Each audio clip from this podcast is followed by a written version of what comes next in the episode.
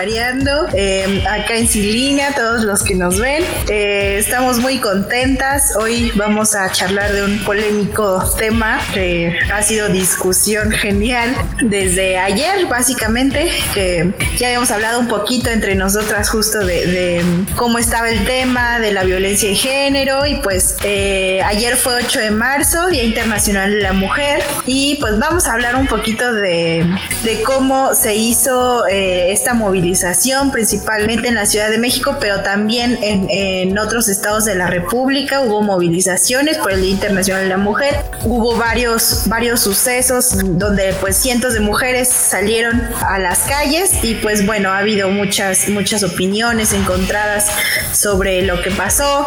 Entonces, pues vamos a empezar un poquito acá con, con mis compañeras. Bienvenidas todas. Gracias, Anya. ¿Cómo les fue a ustedes? ¿Pudieron salir a marchar o desde casa la actividad? Yo sí salí. Sí, nosotros también por acá desde Veracruz. Estuvo, fue una jornada intensa, pero creo que la jornada más intensa y, y que lleva más, este, está más vislumbrada en todas las redes sociales ha sido la que se llevó en la Ciudad de México. ¿Alguna anduvo acá en la Ciudad de México? Aparte de Jennifer, nada más. Ah, pues creo que solo Jennifer estuvo en la, la movilización. Nosotras este, estuvimos haciendo otras actividades al norte de la ciudad, ahí con compañeras de, de la GAM creo que era un contexto bien distinto, ¿no? A otras movilizaciones del 8 de marzo. Yo me acuerdo que siempre salía muy emocionada el 8 de marzo a, a marchar, pero en esta ocasión, pues, entre el tema de la pandemia, entre el desgaste previo, creo que había habido también, principalmente, pues, por parte de, del golpeteo de la derecha, pues también fue un poquito complicado, ¿no? Tú, Marta, ¿dónde andabas ayer?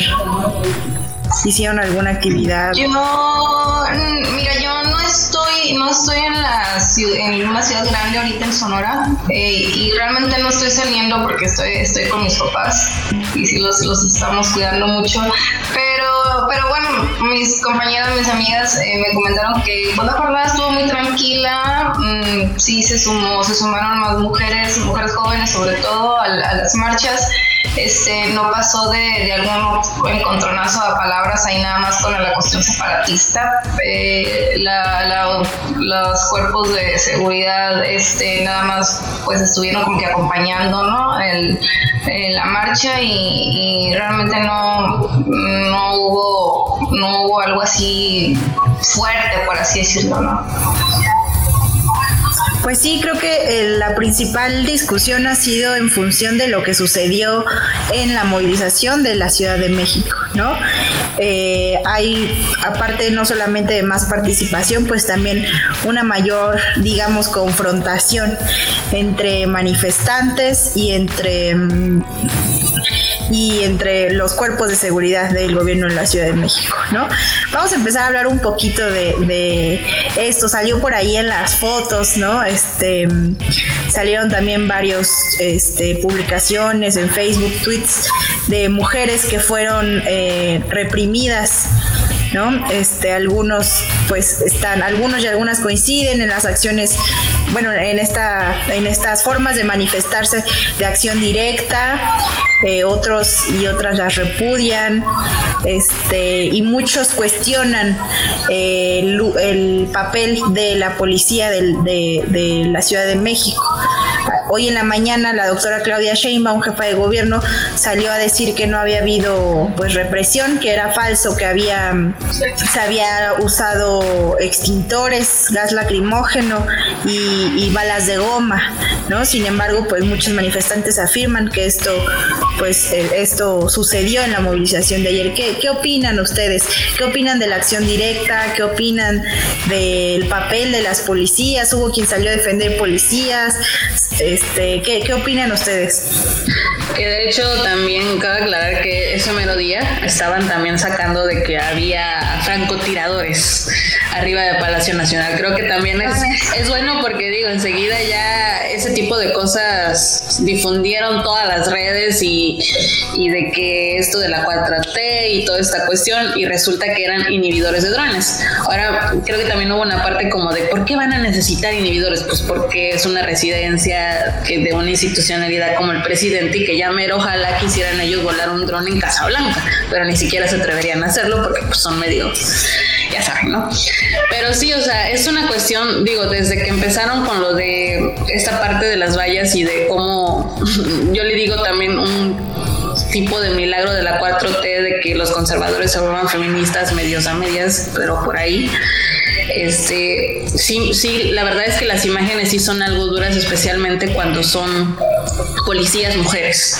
A mí la verdad eso fue lo que más me, pues más me pegó, ¿no? Porque se supone que estamos saliendo en un día específico para conmemorar toda esta lucha de las mujeres y, caray, e, esa parte también siento yo que fue bastante pesada y difícil de ver, pero también sí me da esta parte de veo hombres encapuchados, tirando, veo inclusive, por no decir un oportunismo político de ciertos liderazgos del PRI ahí medio queriendo decir que vayan acá, que o que los hombres dirijan ciertas este, acciones de vandalismo, donde entonces a mí me hace dudar si yo como feminista dudo de que están queriendo usar algo esto, yo no puedo imaginar también qué es lo que se pueda ver por fuera, que otras personas lleguen y hagan esto. ¿Cómo lo vieron ustedes, Jenny, que estuvo allá? ¿Te tocó ver? ¿Qué ondis?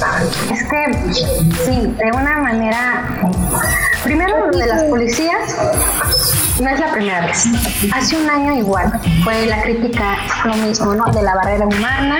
En ese caso recuerdo que igual varias policías en, en conjunto habían hecho una barrera abrazadas, ¿no? Y ahora nos encontramos a las policías, pero detrás de las rejas, porque había eh, policías atrás de las rejas y también en el camino de la hacia reforma.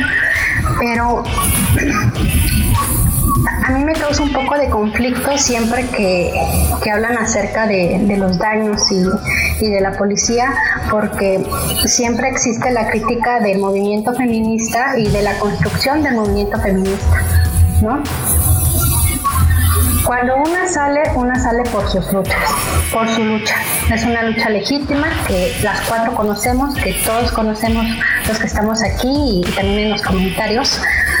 Y todos sabemos que las marchas implican varias cosas. Entre ellas es gritos, exigir justicia, daños, porque lamentablemente uno no, uno no cambia o uno no hace una revolución hablando. La mayoría de las revoluciones que hemos visto se hacen a través de una guerra, porque se lucha y se exige. también hay que entender un poquito el contexto del otro día, el 7 de, marzo, porque nos encontramos algo que nunca habíamos visto. El Palacio Nacional enrejado. Obviamente eso fue un impacto mayor a otros años, porque nos encontramos con más represión, nos encontramos con barreras ya no simbólicas, sino ahora físicas, que lo vemos, ¿no? Que muchas feministas llegaron y comentaron, ¿sabes qué? Vamos a hacer eh, estas paredes, estas barreras. Eh, los nombres, hay que conmemorar, conmemorar, a las chicas, a nuestras chicas que nos faltan, ¿no? que fue algo maravilloso, algo increíble porque el poder colectivo que tienen las chicas en unirse en un punto para conmemorar a las chavas, para organizarse, es algo maravilloso. Ya cuando uno llega, una, ya cuando uno llega a la marcha, te encuentras con las policías. Eh, te encuentras con las policías. Y sí, como, como dice Marta, vemos a otros grupos de feministas un poco radicales porque obviamente la marcha van por, por grupos, no todas las feministas están en una parte, no van, van por grupos y van por colectivos también. Pero eh, entra la pregunta de, con violencia no se arregla nada. ¿no? Y estas mujeres no me representan. Y, y, este discurso que hemos visto mucho en Twitter, que ya quiero dejar para que también eh, ahorita hablemos, pero es confuso un poco, así que hasta aquí dejo mi participación. Decías algo bien importante, Jenny, las, y, me gustaría a lo mejor orientar un poquito cronológico, este orden cronológico. Las vallas, ¿no? Las bardas más bien. Em, se hizo desde, desde casi dos días antes. Se colocaron las bardas en, afuera del Palacio Nacional y, de en general el cuadrante de, del Zócalo. Y pues como respuesta, creo que es, muy importante hablar de esta resistencia de las mujeres y de la apropiación de, los espacios para, para, manifestarnos, ¿no? Más allá incluso de, romper eh, todo, eh, esta especie de antimonumenta, de memorial que se hizo poniendo, escribiendo los nombres de las víctimas de feminicidios en las vallas, ¿no? Creo que esta es una acción que, que no tiene que, que, pasar desapercibida y que además habla mucho de, de cómo es en la realidad esta resistencia, ¿no? O sea, que no importa las barreras físicas, ¿no? Nosotras de todas formas sí o sí vamos a seguir em, pues em, expresándonos y, luchando organizadamente, ¿no? ¿Qué, opinan de, esta parte? ¿Estuvo bien las, las bardas, la colocación? ¿Estuvo mal? Por ahí este, pues comparaban que esto era una represión igual que en los gobiernos anteriores. Otros decían que estuvo bien porque si no hubiera sido un mayor enfrentamiento con la policía. ¿Qué, ustedes qué opinan sobre este tema? Bueno, voy a, voy a intervenir porque no, no, ha, no ha intervenido. Este, mira, yo no me aventaría desde, desde mi posición a, hacer un juicio y decir estuvo, estuvo bien, estuvo mal porque no sé todo lo que hubo detrás. Lo que sí sé es que Mm, la jefa de gobierno y muchas de, las mujeres que están ahorita en las instituciones eh, no vienen solamente de, una, de una lucha, lucha popular, eh, han tenido también, saben perfectamente lo que es una manifestación, saben perfectamente lo que es una represión, saben perfectamente todo lo que se vive ahí y creo que lo, lo, debieron haber contemplado mucho y pensado mucho al momento de tomar una decisión como, como lo de las vallas. No, lo de las vallas fue más bien simbólico. Eh, lo, veo más, bien simbólico. No, no creo que, llegue al mismo lugar de, la, de, la, represión. Siento que hablar de que se reprime porque le ponen una valla es, es desvanecer el, significado del término cuando pues, hemos sido testigos de represiones brutales como la de, como la de Atenco, por ejemplo donde había mujeres violadas, desaparecidas, golpeadas por hombres, policías armados. Eh, eh, las maestras de la CENTE también violadas, golpeadas, este, eh, y bueno, ya la historia ya la conocemos, ¿no? Mm, ah, con sin vallas, se iban a lo que se lo que pasó. O sea, y las vallas no fue, bueno, sí, el, el palacio, porque es el presidente, pero el palacio no, no es nomás el, la zona en donde está el, el presidente. El palacio también hay oficinas del palacio, también hay muchísima más gente, no solamente el presidente. Entonces, yo no, no sé, esta gente que apunta, que, que digo que apuesta, que acusaba a, a no quieren vallas, ok, pero tampoco quieren policías.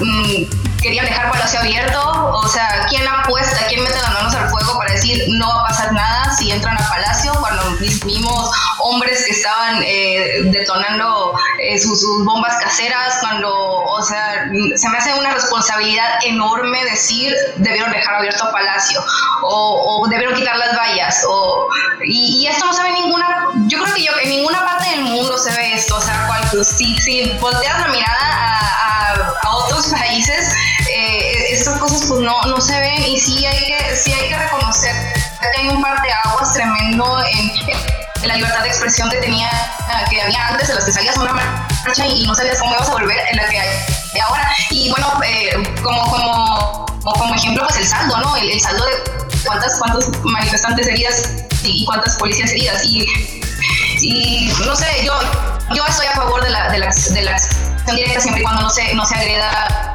a otras personas, a otros, a otros, seres, a otros seres humanos.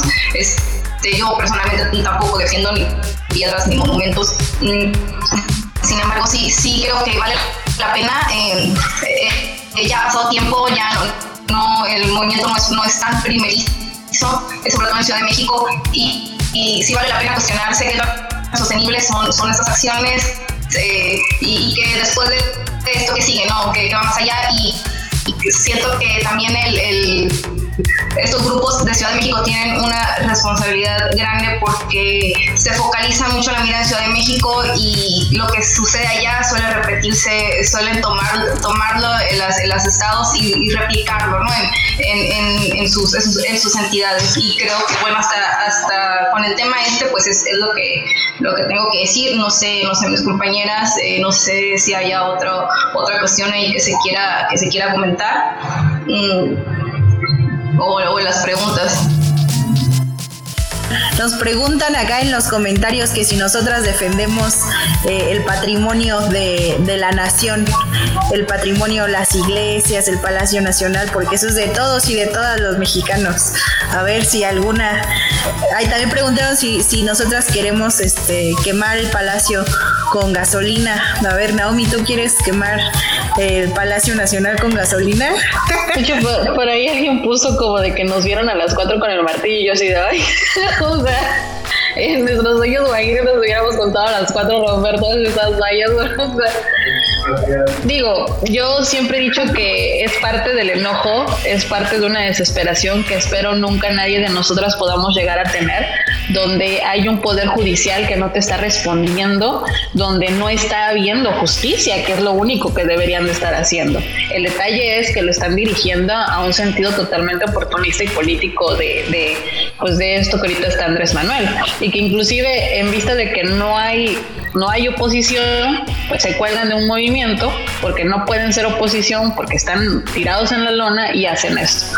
A mí sí, como decía, esta parte, para mí no siento que haya sido lo mejor poner vallas, pero creo que le dieron la vuelta al poner estos nombres y que creo yo que también es bueno recordar que estos nombres, porque es lo que usualmente suele hacer eh, todas estas personas y creo yo que ahí no va la cosa, se deslindan de la responsabilidad que hubo durante más de cuatro décadas de gobierno neoliberales, de regímenes corruptos que hicieron esto y que empezaron con el cómo estos nombres de mujeres iban saliendo y que ahora se le está dando mayor visibilidad porque lo están usando.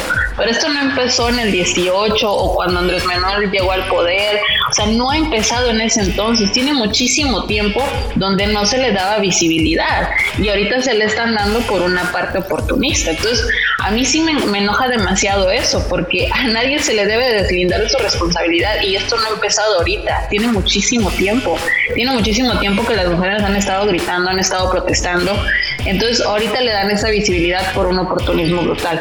Y yo insisto, ¿qué carajo hacían hombres ahí dirigiendo a las mujeres?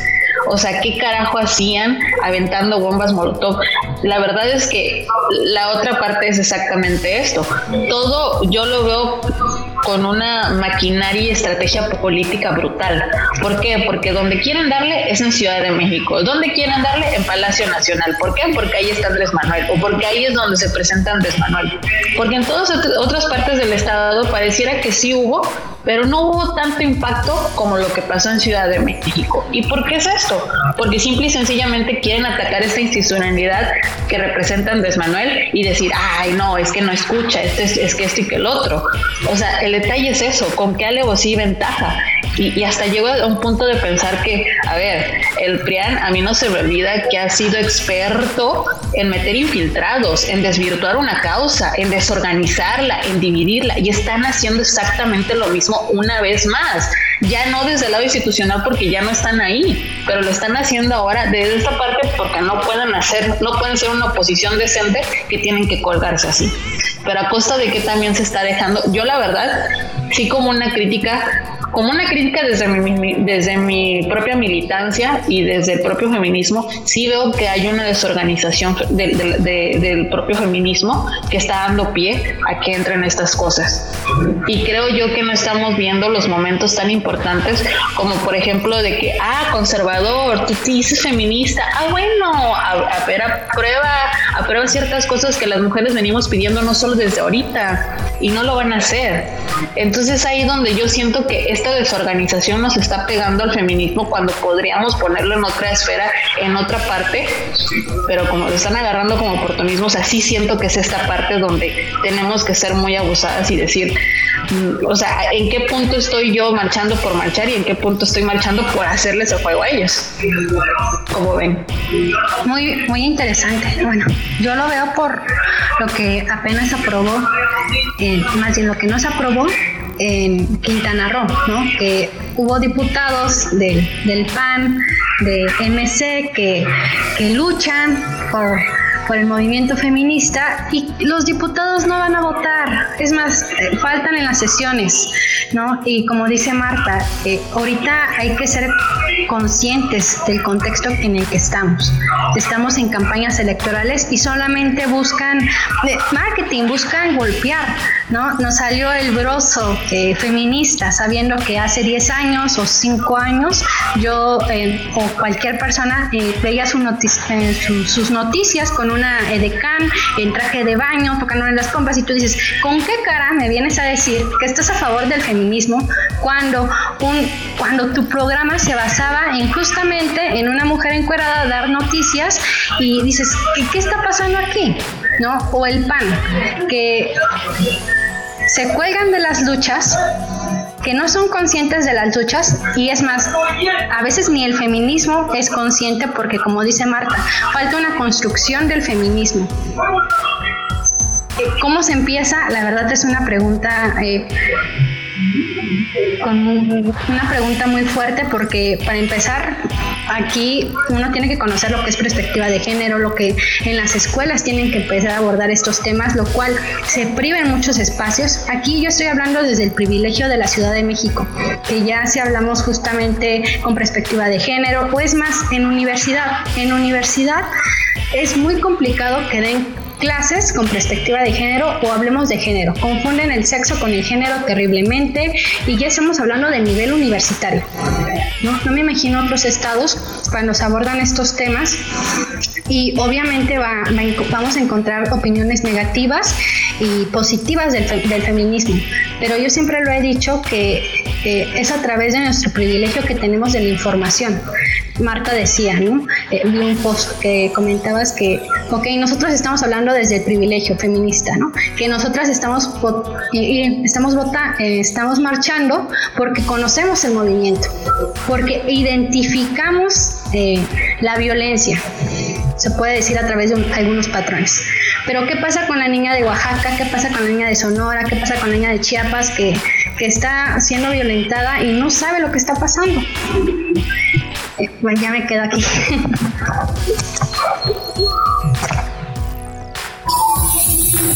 Creo que creo que Marta quiere decir algo. A ver. ¿No? Ay, se trabó mi internet también un poquito.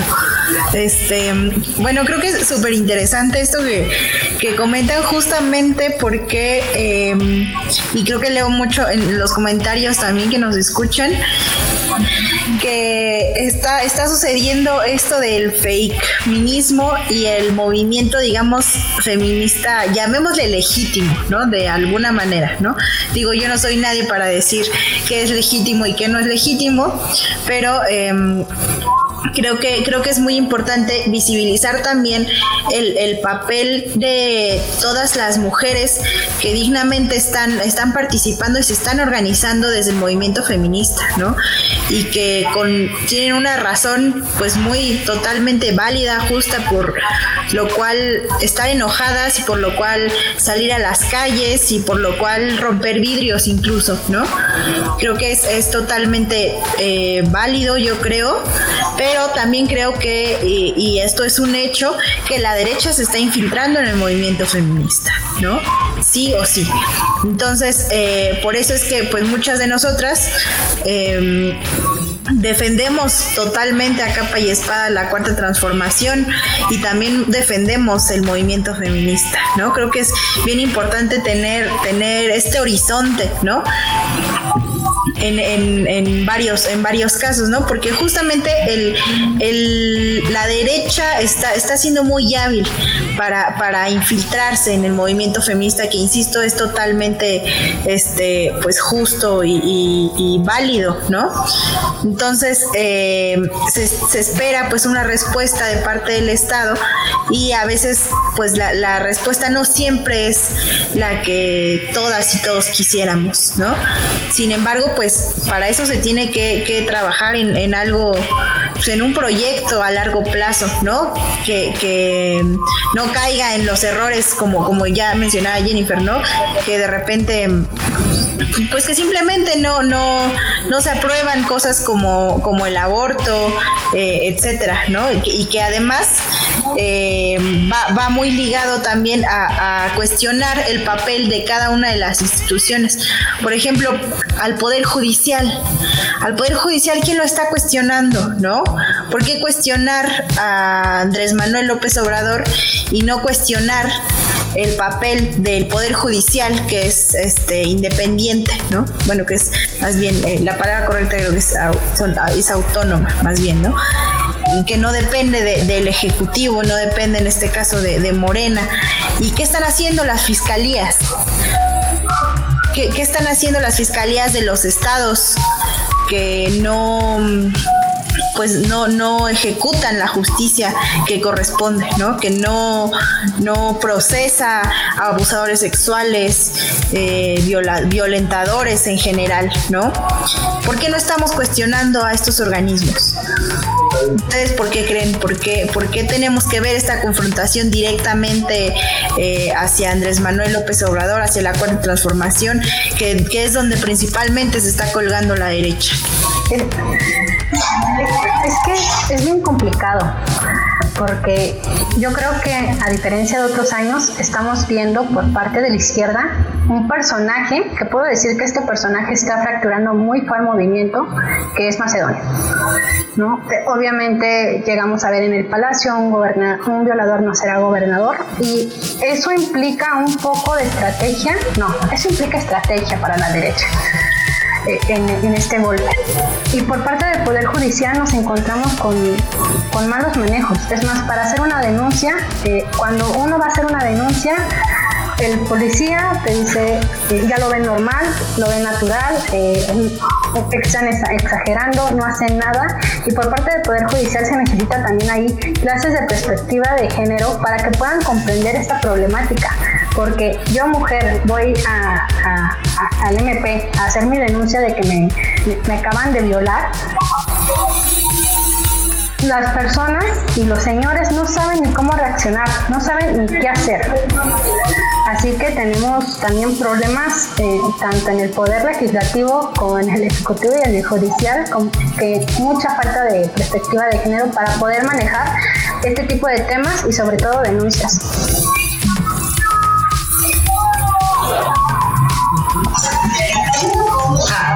Eh, bueno, ¿por qué, ¿por qué se concentra en la figura de, de Andrés Manuel en todos estos reclamos. Yo creo que en parte se explica por, por este tradicional presidencialismo, ¿no? En el que estamos acostumbrados, en el que se ve al presidente como, como, como que puede todo y que es sumamente antidemocrático está, está pensando en esas, en esas lógicas.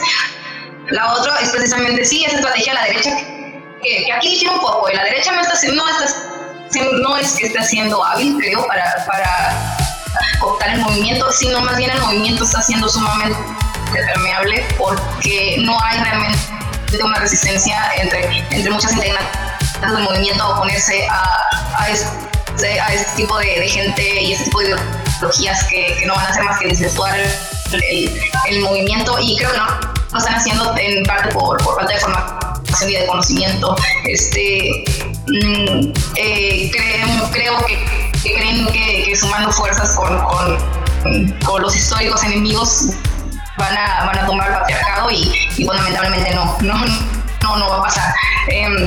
Otra cosa, este, el movimiento, eh, la, eh, legitimar que comentaba, eh, comentaban de que, que, legitima, yo creo que no hay mayor legitimidad que la que te da el pueblo. Y también creo que aquí el, el movimiento feminista no está siendo estratégico. Bueno, dejemos, dejamos, dejando de lado las víctimas porque ellas pues si no, no necesitan la verdad ni siquiera que se ponga en la mesa de discusión su, su legitimidad y su derecho a la, a la protesta, eh, pero al, movi al movimiento en sí siento que le está faltando muchísima estrategia para poder ganarse la simpatía de, de, del pueblo. Y esto lo, esto lo, lo escuchaba también de, de compañeras feministas de, Argentina, por ejemplo, que ellas tenían muy claro, tenían, por ejemplo, claro que la ley del aborto no iba a pasar si no se despenalizaba primero en lo social, eh, porque, bueno, el, el, los, los diputados eh, son, son sumamente pragmáticos y nadie se va a arriesgar a un costo político si, si, si, si, si se trata de, de eso. Eh, otra cosa, por ejemplo, me, me, quedó muy grabado que una, que una de, las, de las compañeras dijo que, ellas habían, sin necesidad de ser, de ser, no, de ser kirchnerista, eh, ella decía que, que la primera vez que convocaron a un paro, el paro lo hicieron, pero lo hicieron en el gobierno de Macri. Entonces el paro era completamente legítimo. No, no, creamos, no queremos imaginar que hubiera sido si hubiéramos convocado un paro en, en, en el contexto de un gobierno popular. Y, y, creo que esos matices no se están entendiendo completamente por el, por el actual movimiento feminista en México. Eh, sin embargo, creo que hay mucho, mucho por hacer. Digo, nadie, nadie nace sabiendo. Este, hay mucho por comunicar y, y, y por formar también. Por formar, por formar el, a, pues a este, a este movimiento tan legítimo, tan necesario, tan, tan bonito, pero que desgraciadamente lo están usando ahorita para puro golpeteo político.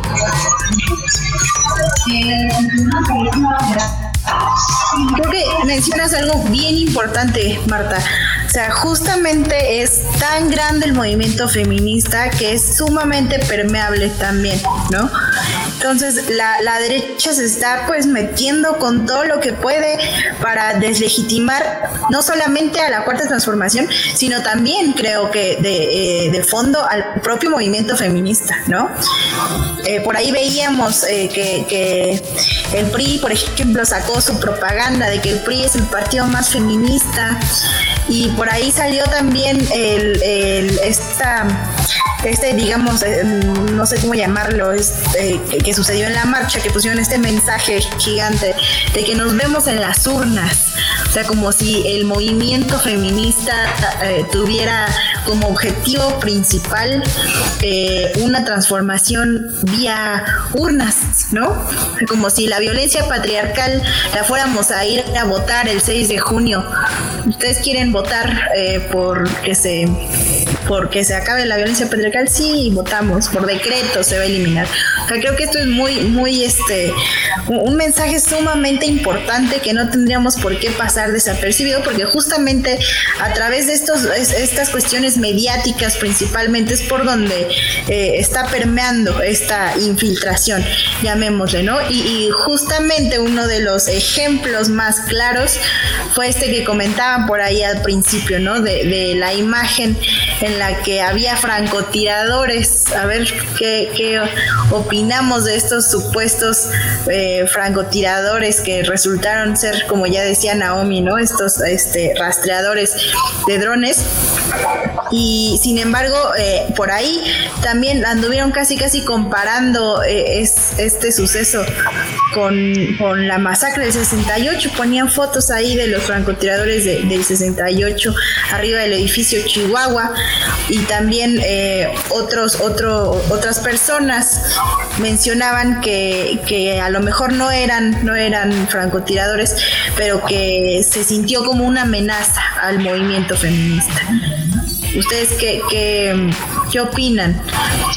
El detalle también creo ahí es que no sé, no quiero generalizar tampoco y decir que es mi postura, pero a ver, muchas de las que hemos marchado y que estamos con el movimiento feminista no son nuestras primeras marchas, tenemos años marchando y nos ha tocado situaciones peores, donde los propios granaderos nos cercaban con lujo de violencia, donde había, o sea, balas de goma, donde había toqueteos, entonces, a mí la verdad sí fue así como de qué cagado que, sea algo así de arma y que luego salgan y digan, no, a ver, soy inhibidores de drones y yo entiendo esta parte de al ser una residencia oficial como es eh, la presidencia de la República y haces tú el comparativo de decir, bueno, si yo voy a Estados Unidos y subo mi dron a que vea Casa Blanca, evidentemente me lo van a tirar porque o sea, es una institución, es una residencia presidencial que tiene un cierto tipo de seguridad.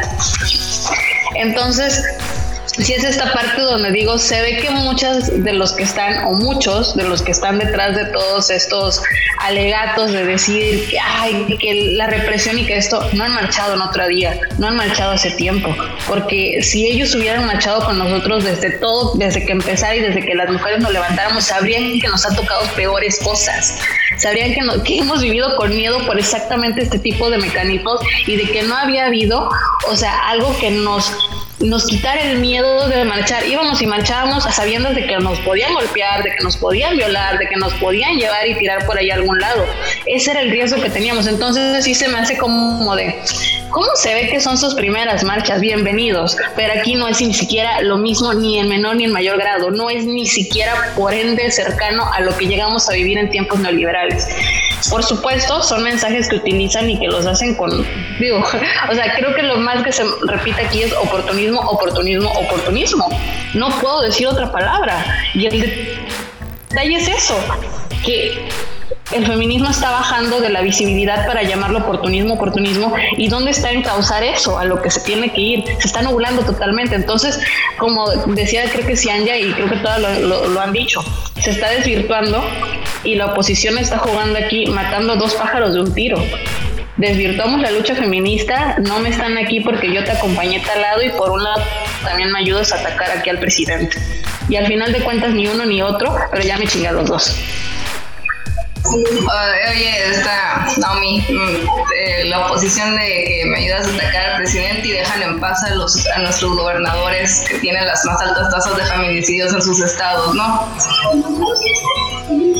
Que esa es otra cosa que no se ha visto. Este, ah, sí, quería, quería responder este, este comentario de que, de que chicas sean auténticas, no ocupen a, a, los extranjeros. Supongo que lo dijeron es, por lo, por lo que mencioné de las, de, de las compañías argentinas, este, no, no, no, no es copiar, sino que hay muchos paralelismos entre, entre todo, lo que pasa en, en gobiernos de América, de, de, América Latina con, lo que pasa en México. En el caso de, las compañeras de Argentina, tienen, tienen mínimo 15 años de, de avance en esto y, es sumamente enriquecedor eh, conocer los procesos que, han llevado ellas porque, porque sí hay, similitudes muy grandes este, yo, y, y, en contextos muy similares ¿no? de países latinos con desigualdades, este, con colonizados, podría decirse. Eh, creo que copiar eh, es, es, grave cuando copias eh, un, cosas de, de, contextos completamente ajenos como es el caso de, del feminismo europeo o estadounidense, ¿no? nada más quería, quería, aclarar eso, que no, no es la forma de aprender de de otras experiencias. Pero ah, también, ahorita que está, antes que se me olvide, ya vieron que salió la nota de que el ex dirigente de PRI, de Ciudad de México, ya congelaron sus cuentas, giraron la orden de presión. Y, y me parece bastante oportuno, como ellos hacen, ¿no? De sacar esto ahorita, porque ellos absolvieron, absolvieron en su momento, y lo dijo quien llevaba en ese entonces como esta comisión de decir si quedaba o no este, acerca de toda esta investigación. Investigación que sale por una investigación periodística. No sale porque hayan rompido el pacto y alguien de ellos haya ido a denunciar.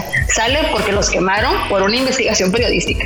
Entonces, que ahorita creo que era Alejandro, Alejandro Moreno decía que el, el PRI siempre ha sido feminista hoy y siempre y toda la historia. ¿Qué opinan de bueno, que no se nos olvide que uno de los estados con mayor índice de feminicidios es el Estado de México, ¿no? Uno de los estados con mayor índice de violencia hacia las mujeres es eh, justamente el Estado de México y al mismo tiempo es uno de los estados con mayor complicaciones para acceder a la justicia, ¿no? Que ha sido años, añísimos, básicamente toda la vida gobernado por las cúpulas priistas más importantes de, ese partido, ¿no?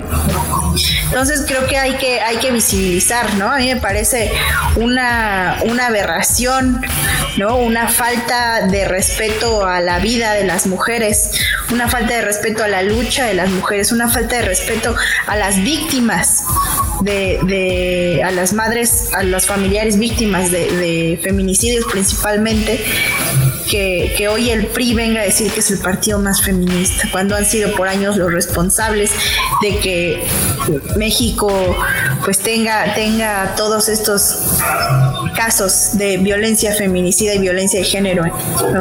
Entonces creo que, creo que es algo que hay que, que seguir también eh, pues visibilizando, ¿no? Por aquí hace rato leíamos uno de los comentarios que no creían que, que las mujeres fueran a, a, caer en este juego de lo electoral, ¿no?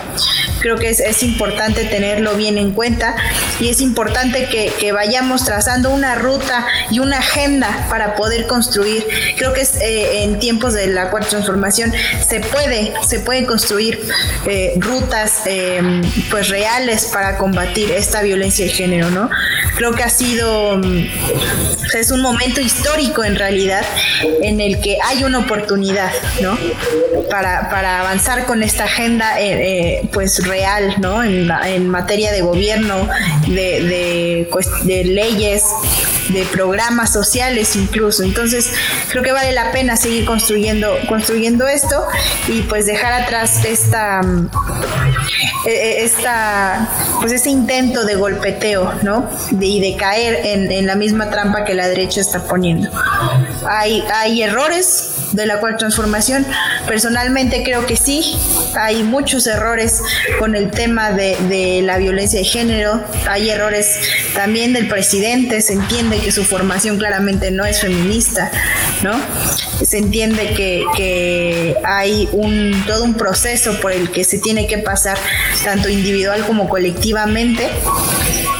Hay que, hay que, creo que también hay que cuestionar cuál es el papel de la policía, particularmente en las movilizaciones, cuál es el papel de la policía, no solamente para contener eh, las movilizaciones feministas en este caso, sino también el papel que históricamente la policía ha jugado en, un, en este pues, pues en los proyectos de Estado, ¿no? Entonces creo que hay que reflexionar un poco más, más allá, ¿no? De, de todo esto. Creo que la transformación es muy larga. No vamos a, a, cambiar el papel de la policía de un día para otro, ni el papel de las feministas de un día para otro, ni a la forma de pensar del presidente de un día para otro. ¿no? ¿Qué, qué, qué más nos pueden decir ya para también ir este, dando algunas, algunas conclusiones, dar respuesta a algunos comentarios, preguntas que nos hacen por acá todos y todas los que nos están viendo? Creo que uno como mujer, eh, como decía, tu primera militancia resulta ser la feminista, te das cuenta de eso. Inclusive yo al menos desde el, el, la, la, perspectiva desde provincia es, es la verdad es que es muy esperanzadora, porque lo que quizás para los de la capital, los de Ciudad de México, era algo común que cada 8M salgan, marchen, esto, esto y el otro, en provincia es muy difícil. Y la verdad es que, eh, o sea, este día que pasó para mí fue muy esperanzador porque hasta cierto punto te das cuenta, ahí es donde decía yo, te das cuenta que es toda una estrategia política de cómo quieren colgar e irse a un lugar donde haya mayor visibilidad para atacar al movimiento y para atacar al presidente. Y te vas luego a provincia donde te das cuenta que hay mujeres que no están siendo cooptadas, que sí están saliendo y que somos más que el año pasado y que el año antepasado. Estaba recordando que hace tres años realmente solo fuimos como cinco personas que hicimos algo así como una cuestión muy simbólica. El año pasado éramos 50 y yo O sea, hace apenas fuimos, yo creo que ya más de 100. Entonces es esperanzador porque el movimiento avanza, pero en, en, en, en, el momento en que avance, también es el momento en el que se exige que de nosotras mismas se lleve algo más, se lleve algo de organización. O sea, porque sí siento que no se está eh, concentrando, que no se está llevando una proyección hacia dónde tenemos que ir. A mí, no sé ustedes, pero a mí como mujer me hubiera encantado que en Ciudad de México, por ejemplo, terminaran haciendo un tipo de asamblea entre todas las mujeres con su sana distancia, evidentemente, y que dijeran, las vallas están, pero aquí están nuestras demandas, aquí están y escuchen al presidente, ahí están sus monumentos, la gente y las mujeres que ahí están marcadas no van a regresar, pero queremos que a partir de ellos se construya eso, para que no vuelva a suceder, para que siga dando justicia. Ya sabemos que usted no es procuración de justicia, pero sí puede evidentemente ir viendo las políticas públicas más adelante y que cambie el paradigma donde no hay un machismo dentro de las instituciones,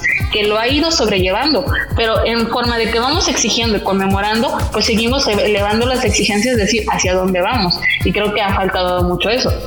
Pero también la parte es esto, el feminismo falla. O sea, no, no es que no vaya a fallar, no es perfecto. Al igual que la, la 4T no es perfecta. ¿Por qué? Porque es impulsada por personas que son intrínsecamente imperfectas. Siempre va a ser así. O sea, no podemos, no pueden decirnos, y eso es lo que usa la oposición, que como ya nos subimos supuestamente en un pedestal, a ver, no, estamos construyendo y estamos construyendo desde las ruinas que ustedes dejaron no se nos olvida. Y a mí sí se me hace una mentada de madre, de padre, o sea, y de todo lo que sea, que vengan y digan ese tipo de cuestiones como de que son feministas, porque es hasta siento infantilizar a las mujeres de decir que se nos va a olvidar todo lo que pasó y todo lo que hicieron mientras ellos estaban. Como ven. No, tienes toda la razón. El, el pueblo tiene memoria. Y, y, sabes, ¿sabes qué? Bueno, ¿saben qué? Yo, la verdad, igual que, que Marta y, que todas ustedes, estoy muy enojada y, lo digo en, todos los sentidos. Esta onda de que los partidos se cuelguen con una lucha eh, se me hace triste, molesto, repugnante. Eh, terrible, terrible por todo lo que está pasando. Y también eh, coincido con Marta, ¿no? Eh, ¿no? Este movimiento no es perfecto. ¿Por qué? Porque apenas está creciendo, es algo nuevo. ¿no? Pero también hay que reconocer que hemos hecho cosas mal, y digo hemos porque entre colectivos nos podemos reunir para formar y, hacer algo muy chido, digo, así como todos nos reunimos para, eh, bueno, colocar los nombres de nuestras compañeras y fue de un día para otro, así podemos empezar con las mesas de trabajo. Eh, yo en algún momento fui a una marcha por parte de mi, universidad donde fuimos a pedir eh, presupuesto, ¿no? Y cuando fuimos a pedir presupuesto, hicimos iniciativas, ¿no? Ya terminamos de hacer la marcha y nos dijeron, ¿saben qué? Entren los estudiantes, un profesor y, la y el rector y vamos a, a ver si se aprueba, ¿no? Y en algún momento dije, híjoles, justo tiene que ser así. Después de la marcha, construir iniciativas, construir puntos, estaría maravilloso entrar al Palacio, discutir este tema y ver cómo se va a llevar a cabo, ¿no? Vamos a hacer, ok, un, estado de emergencia, vamos a ver cómo vamos a solucionar esto, pero también que se escuche, ¿no? Y se, y se nos escucha a las mujeres, porque también, como dice Cianza, eh, si el partido tiene eh, errores, que como todo, se está construyendo, ¿no? No, no se puede construir al país de, un día para otro, no se puede cambiar el país en tres años, es imposible. Y también, pues el pueblo no tiene memoria, ¿no? Tampoco no se nos olvida todo lo que ha pasado y todo lo que ha hecho el PRI y el PAN y ahora nos dicen que son perfectos y que siempre han sido aliados y que siempre nos han apoyado cuando como estamos en México es por culpa de ellos. Pero justo, eh, comparto mucho, mucho, mucho lo que, lo que comenta. Mm, bueno, en conclusión, eh, pues, bueno, de acuerdo con todo lo que con todo lo que mencionaron las compañeras, este, pero bueno, a mí en lo personal este año la, el 8M, a diferencia de otros años, no me dejó con, sentimientos de esperanza ni me, la verdad ver, las imágenes y ver los comentarios y ver la reacción a lo mejor muy reducida no desde mi perspectiva pero sí sí me dejó con, con un ánimo desalentador porque no sentí que, que ganara nadie en, en, esto en esta confrontación que se dio. Eh, también este mm, quisiera resaltar que que el movimiento pareciera que las principales eh, figuras, por así decirlo, están ignorando mucho la, la, cuestión de cómo la, sí, la violencia de género es, es, es, una cuestión que nos atraviesa a todas desde que nacemos, independientemente de nuestro de nuestro de nuestro estatus socioeconómico, pero están ignorando muchísimo la violencia estructural y la de, sobre todo la violencia de, la desigualdad económica, de la precarización, de, la pobreza. La violencia de la pobreza impacta tanto a, mujeres como a hombres multiplica mucho las opresiones. Y en este sentido también se está ignorando mucho lo que ha hecho el, gobierno federal por, por, disminuir estas brechas, como comentaba también hace rato. Ahorita las, las trabajadoras de las maquilas del norte de México están ganando más del doble en la zona libre, la zona libre del norte. Este, hubo millones de mujeres de la tercera edad, de adultas mayores que durante toda la cuarentena recibieron su pensión. Hubo millones de jóvenes, de, mujeres, de estudiantes de bachillerato que siguieron recibiendo sus becas y no tuvieron que salir a trabajar, a buscar trabajo por un ingreso. Entonces, eh, me causa mucho, conflicto que eso se invisibilice, la verdad, porque la violencia que sufren las mujeres no, no es nomás por, por tener por ser por tener cromosomas eh, XX, ¿no? O sea, también, también hay violencias que nos pegan por todas partes y la, y la parte económica es, es, es fundamental. Y, otra cosa sobre lo de las mujeres policías, este, personalmente lo repruebo totalmente. Jamás voy a estar de acuerdo en que quemen a una mujer y ese argumento de que, ay, es que la policía como, como institución y que, y que no sé qué, pero me parece terrible y monstruoso que todo el odio que se le tenga una institución se individualice en una acción hacia, hacia una mujer que, que está ahí porque necesita trabajar y, y, está ahí porque quiere trabajar y, y, pues, pues porque también tiene toda, no, no, no nos estamos preguntando por qué, cómo funcionó toda esa, toda esa historia, cómo funcionó todo, este sistema que, terminó haciendo que, que, que la policía eh, se comportara, se comportara como tal. Y no, no es a la policía como, como cuerpo, como brazo del Estado, sino, sino a las individuas, en este caso, que la conforman. Eh, creo que es, es, un análisis muy flojo de la gente se pone la etiqueta de izquierda y voy a odiar a la policía, voy a odiar a, quienes están ahí, porque, pues, porque es policía, yo soy de izquierda y, así debe de ser. No, realmente, perdón, la palabra, es algo estúpido. Y creo que debemos echar un poquito de más al análisis porque se está invisibilizando todo, todo el poder oligárquico que, que, también fue parte de la construcción de este régimen de, de violencia que nos está costando tanto eh, corromper su, su inercia. Coincido principalmente en, esta, en esta cuestión de, cómo, cómo organizarnos, lo que hace falta, el papel del feminismo. Por ahí no coincido tanto de repente con el tema de la policía. o sea, no, no, nunca voy a, nunca voy a estar de acuerdo en que, en que quemen a una mujer, ¿no? Sea policía o no sea policía jamás voy a estar de acuerdo con eso, pero tampoco voy a estar nunca, eh, pues, bueno, creo que jamás voy a, voy a defender el papel que tiene la policía en, en, general, ¿no? Creo que es sumamente violento por sí mismo el papel que tiene como una estructura, ¿no? Creo que, creo que es complicado de repente individualizar Y lo que me parece muy chistoso, bueno, no chistoso, pero, pero interesante con el tema de la policía es que justamente se habla del papel de la policía, principalmente cuando son las movilizaciones eh, de mujeres, ¿no? Difícilmente en otro contexto se habla de esto. Digo, ya, ya podremos este, platicarlo en otra ocasión, creo que ese es algo de fondo que, que justo se visibiliza mucho en el 8M, pero pues coincido en general con lo que por acá hemos, hemos compartido.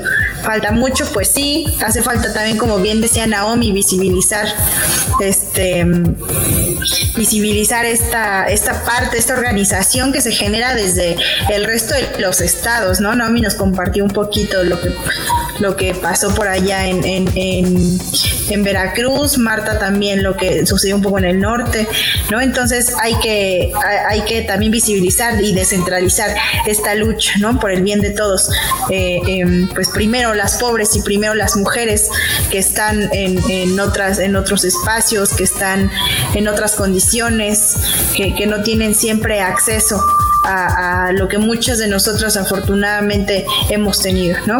Entonces, pues no olvidar que el 8M em, pues no se felicita a las mujeres, el 8M es un día de lucha, y es una lucha que tiene que ser eh, no solamente de género, sino también yo creo que de clase, ¿no? Y, que tenemos que, tener en cuenta pues todos los feminismos que existen y que es, por insisto, por el bien de, todos, ¿no? y de todas principalmente. Entonces, pues agradecemos mucho. Hay por acá todavía un par de preguntas. Nos preguntan que, está mal, que si está mal que el presidente se declare humanista y no feminista. ¿Y por qué se rechaza tanto esta postura por algunas personas en redes sociales? Creo que es un tema bastante interesante. Yo diría que, es complicado de repente que un hombre se asuma feminista, ¿no? y este pues creo que es eh, aquí es bien chistoso porque seguramente si, si el presidente no se define humanista, no se define feminista hay gente que lo va a atacar pero si se asume feminista también va a haber gente que lo va a atacar no entonces creo que es bastante responsable personalmente yo creo que es bastante responsable que el presidente no se asuma como feminista no no sé qué opinen mis demás compañeras siento que no anda demasiado. Siento que para no meterse en broncas dice sí tantito por acá, pero tantito no por allá, está acá, acá en medio. Y el detalle es que también, como decía yo, creo yo que al final de cuentas nunca vas a tener contento a todos. Evidentemente uno como mujer quisiera que se declarara feminista, pero también entiendo que vivimos en un país que realmente todavía tiene que tener un proceso de deconstrucción muy cabrón, porque todavía estamos supeditadas mucho a la opinión de lo que dice el hombre. Entonces, obviamente van a saltar muchísimas personas. Ahora, se ha vuelto moda, le digo yo, uno de los tantos milagros de la 4T es que en la vida hubiera imaginado que el PAN o que el PRI se declararan feminista, aunque en acciones no lo sean. Pero bueno, ya están saliendo un poquito al discursillo. Entonces sí es como esta parte de que, pues caray, o sea, se me hace muy general, no quiero ahondar, yo siento que es exactamente eso, como para no meterse en broncas, acá nada más lo dejo tan así. Y la realidad es que yo creo que la 4T llegó pues prometiendo mucho, todos esperábamos todos esperamos demasiado de ello. Y aunque está cumpliendo conforme va avanzando, evidentemente las exigencias van en aumento. Entonces, conforme la exigencia vaya en aumento, él tiene que seguir respondiendo. Y en algún punto va a tener que dejar esa comodidad entre que estoy aquí y estoy allá y definir también la postura, porque también las mujeres pues formamos una parte muy importante de la población. Y que aunque en hechos lo lleve, por ejemplo, que en el gabinete, que este que el otro, todavía va a faltar. Y como decía, la exigencia sigue subiendo y subiendo y subiendo y subiendo. Lo bueno es eso, que al menos va subiendo, porque en otros tiempos no podíamos ni exigir nada porque ya era garrote, ya era desaparición, ya era esto. El detalle es eso, la apertura con la cual ya se está evolucionando. El propio movimiento de la 4T va evolucionando hacia donde se va la exigencia. Entonces, yo creo que por ahí vamos. ¿Perfectible? Pues sí, por supuesto. Pero avanzando. Dice Jenny que no lo evada. Saludos a Jenny que nos está escuchando por acá. Dice que no queremos que se asuma feminista, solo que entienda la gravedad de la situación. Esta vez coincido, coincido con Jenny. Bueno, pues no sé si alguna quiera, quiera comentar otra cosa. Si no, pues este. No, pues ya me al paro. ya nos vamos al paro del 9M, lo que resta del día. Estoy obligada a hablar, pero no hay problema. Pero justo, ¿no? Eh, hay una frase que, que dicen, los hombres no pueden ser feministas. ¿no? Eh, era como una frase que, que como bien dice Jen, Tocaya, eh, de una cierta manera eh, no estamos exigiendo que sea feminista, ni que se una a esta lucha, ni que Andrés Manuel se coloque su pañuelo verde ni morado y que salga a luchar, no. Simplemente a lo que también estamos exigiendo y comentarles a los chicos el día de ayer y hoy, ¿no? que reflexionen acerca de estas masculinidades y las nuevas masculinidades, ¿no? Porque si bien este problema de, los feminicidios no es porque una mujer mate a una mujer, sino porque un hombre mata a una mujer y sería pensar, razonar, construir las nuevas masculinidades, que es muy complicado en México, porque lamentablemente venimos de una cultura machista, desde la televisión de los años de oro, donde el hombre supermacho eh, llega con su, con su sombrero, con su bigote, su tequila y golpea a su esposa, y hemos normalizado tan, tanto eso que es muy difícil desplegarnos visibilizar y construir. Coincido, coincido totalmente con, con Jenny. Creo que es, es, bastante importante ir trabajando estas, pues estas rutas de manera general y no solamente en el 8 de marzo, sino siempre, ¿no? Los 365 días del año.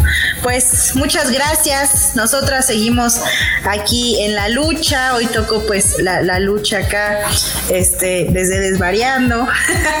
Moderando. Así es. Creo que, creo que es bien, bien chido compartir siempre estos, estos espacios entre nosotras. No solamente es bien chido, sino que es bien necesario también, ¿no? Entonces, pues muchas gracias a todos y todas los que nos escucharon acá en, en Desvariando desde Sin Línea. Y pues recuerden que nos vemos todos los martes y los sábados a las 9 de la noche por Sin Línea.